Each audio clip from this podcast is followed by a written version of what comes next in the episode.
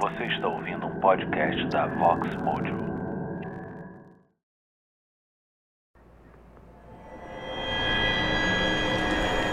Olá! O conteúdo deste podcast é de teor sensível e pode causar gatilhos psicológicos. Para que sua experiência seja completa e você possa desfrutar de maior imersão, utilize seus fones de ouvido a partir daqui. Aproveite o episódio.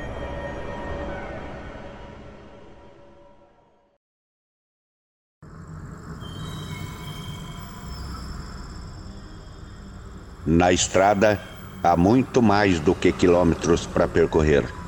Há também muitas histórias a ser contadas. Vem comigo nessa carona, eu vou te contando no caminho.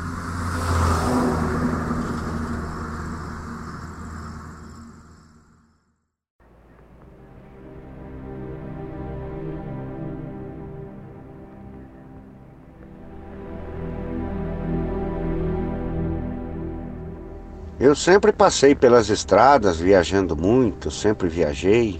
E eu acho que você também já viu esses acidentes que acontecem na estrada que de repente você não consegue entender como que aconteceu. A estrada era tão boa, era tão bem sinalizada, as condições do tempo estavam tão boas e mesmo assim você passou por um acidente com vítimas até fatais e você acabou não entendendo como que pode um acidente acontecer desse jeito, num local talvez até tão bom para fazer a viagem.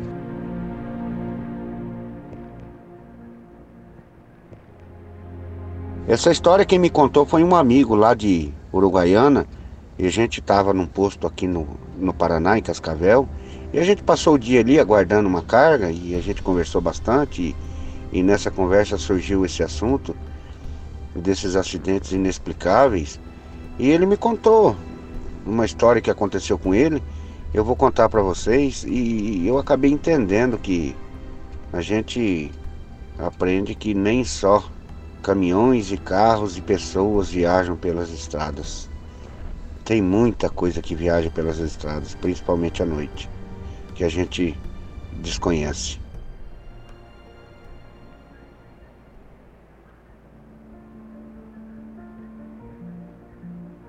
Essa ocasião, esse meu amigo Eliseu, ele pegou uma carga para Uruguaiana e como ia ser uma viagem tranquila, é, uma viagem sem, sem pressa, ele convidou a esposa e, e, a, e a filhinha dele para ir fazer essa viagem com ele, porque até mesmo nós que vivemos na estrada, quando tem uma oportunidade de levar esposa e filhos, é muito gostoso a gente ter esses momentos de prazer junto com a família, que são raros para gente que vive dia a dia na estrada, sempre longe de casa.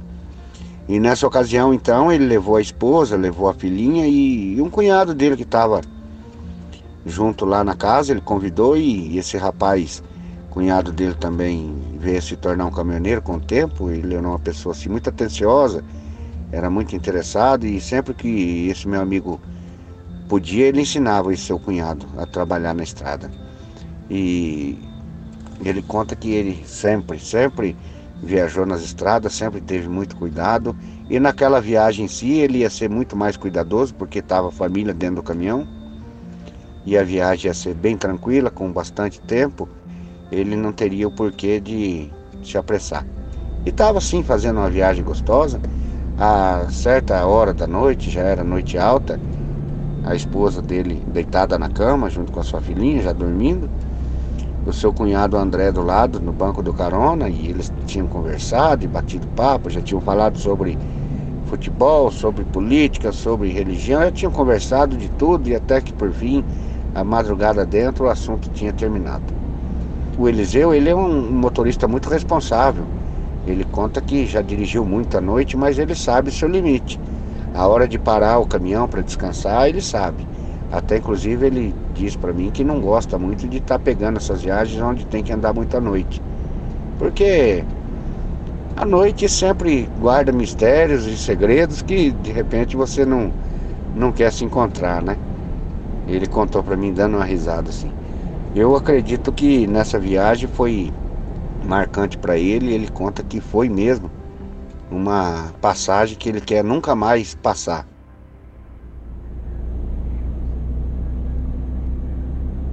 Ele conta que nessa madrugada, ele dirigindo o caminhão, com as duas mãos firmes no volante, o caminhão dele tinha um bom farol, iluminava bem a estrada à noite, ele ali segurando firme no volante, dirigindo, seu cunhado do lado também prestando bastante atenção na estrada. E como já era bem madrugada, ele imaginou, talvez no primeiro posto vou dar uma parada.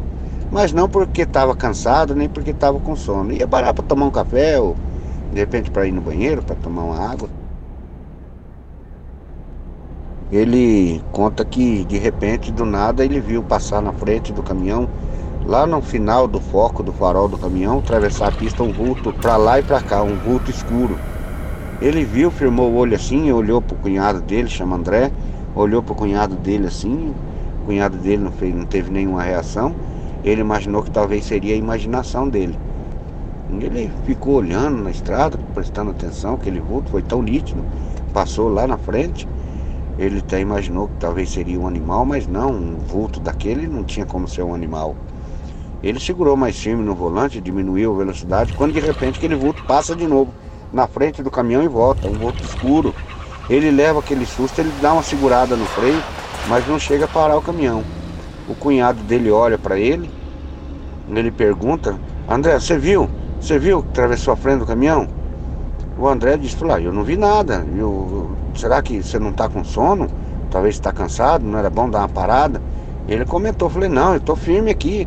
Mas é a segunda vez que esse vulto passa lá no farol, no final do foco do farol. É a segunda vez que eu vejo. O cunhado dele confessou, falou, olha, eu não vi nada. Eu não vi nada passando.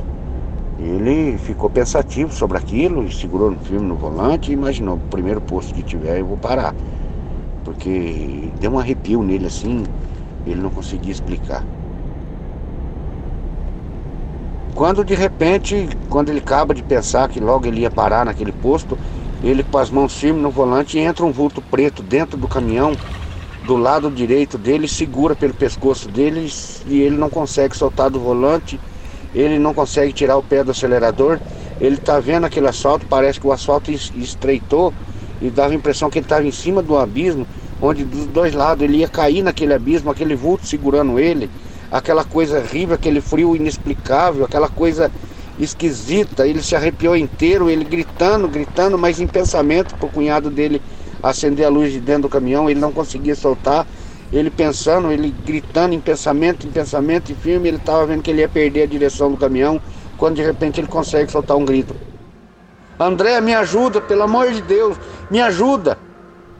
O André pula do lado assim, com aquele susto, e vendo que ele estava quase perdendo a direção do caminhão, ele segurou no volante, puxou o freio de mão do caminhão e ele parou o caminhão com aquela parada brusca. A esposa dele caiu da cama, a filhinha dele caiu da cama, chorando o André falou, minha Nossa Senhora, naquele fala isso, aquele vulto preto invade toda a cabine e sai assim pelo lado direito do caminhão e ficou do lado do caminhão um, um certo minuto, o André conseguia ver do lado da porta dele aquele vulto preto parado do lado do caminhão, ele praticamente em cima da pista do caminhão. O André abriu a porta, desceu do caminhão assustado, ofegante. O Eliseu, esse meu amigo, ficou ali preso, estático no caminhão, não conseguia se soltar o caminhão parado em cima da pista, ele preocupado com alguém pudesse bater atrás. E ele conta que a sorte, que era uma noite pouco movimentada, não, não, não passou ninguém por ele. Ele que enfim consegue soltar do caminhão, acudir sua filhinha que tinha caído da cama e descer do caminhão, ofegante e com medo. O que, que teria acontecido?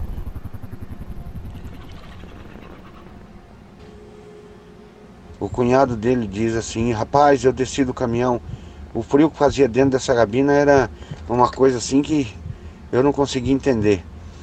O cunhado dele desceu, pegou a filhinha do colo do Eliseu, segurando, a esposa dele desceu assustada também, e o Eliseu contando para mim. Márcio, eu debrucei em cima assim do, do capô do caminhão, assustado, com as pernas tremendo, sentindo ainda aquele frio e vendo aquele vulto preto em volta do caminhão, passando em volta do caminhão como se estivesse me rondando eu vi a estrada assim, nesse segundo, eu vi que a estrada se transformou assim, como se eu estivesse em cima de um abismo, eu ia cair. E eu não conseguia frear. Até que eu gritei o meu cunhado, o André. Ele se recompôs dessa, dessa passagem, desse susto. A esposa dele, sem entender nada também, fez um sinal da cruz.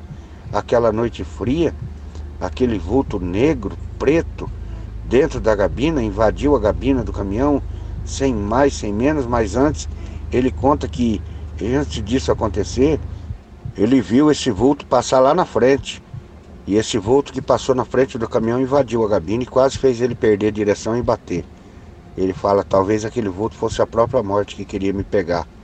Ia fazer acontecer um acidente para de repente eu morrer ou, ou a gente morrer também aqui no caminhão. Ele conseguiu escapar daquilo. Ele montou de novo no caminhão e com aquele medo, aquele, aquele medo que ele ainda estava sentindo, ele, para acabar de chegar no posto, ele foi bem devagarzinho e, e, sabe, e aquele, aquele sentimento, aquela angústia, aquele frio, aquele arrepio não saía dele.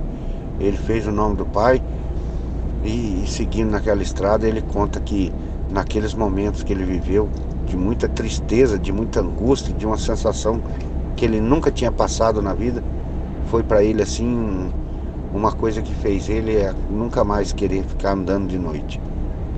E talvez a partir desse acontecimento ele passou a entender que muitas das vezes quando passa pela estrada e vê um acidente inexplicável, ele talvez ache que pode ser esse tipo de coisa que acontece.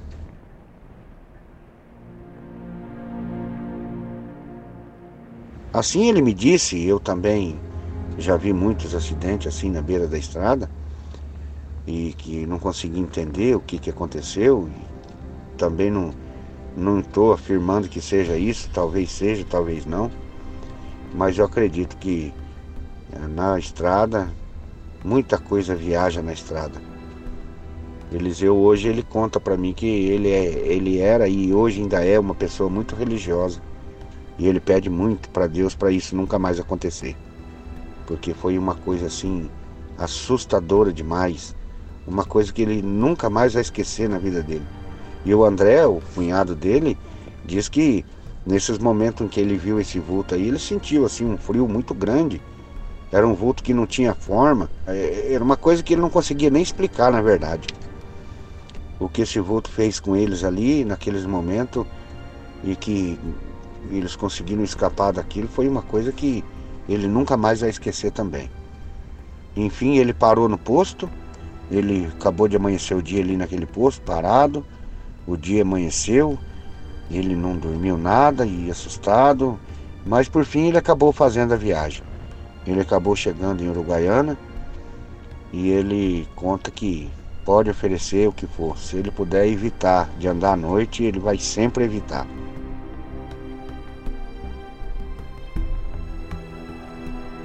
Essas são histórias que acontecem na noite e nas estradas, onde a gente, numa roda de amigos caminhoneiros, a gente sempre está batendo papo. Esses são o tipo de histórias que a gente vê contar. Essa, em particularmente, eu nunca tinha ouvido contar essa história, ele me contou. Eu nunca ouvi nada parecido com isso contar, mas eu resolvi contar para vocês. Eu pedi para ele, ele me autorizou. Esse meu amigo lá de Uruguaiana, o Eliseu. Ele conta que reza todos os dias e todas as horas que ele sai de viagem, ele, ele se benze porque hoje ele sabe, muita coisa viaja na estrada.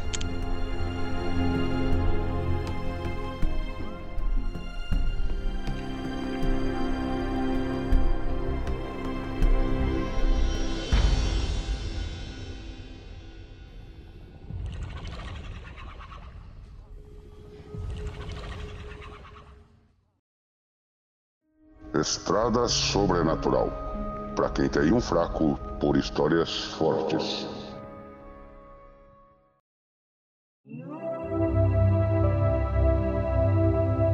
O sobrenatural pode estar te esperando após cada curva.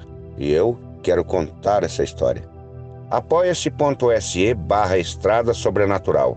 Você tem coragem de pegar essa carona? Contribui com a gente com cinco reais ou mais e entre um gole e outro de café, à beira da estrada, eu vou te contando mais um caos.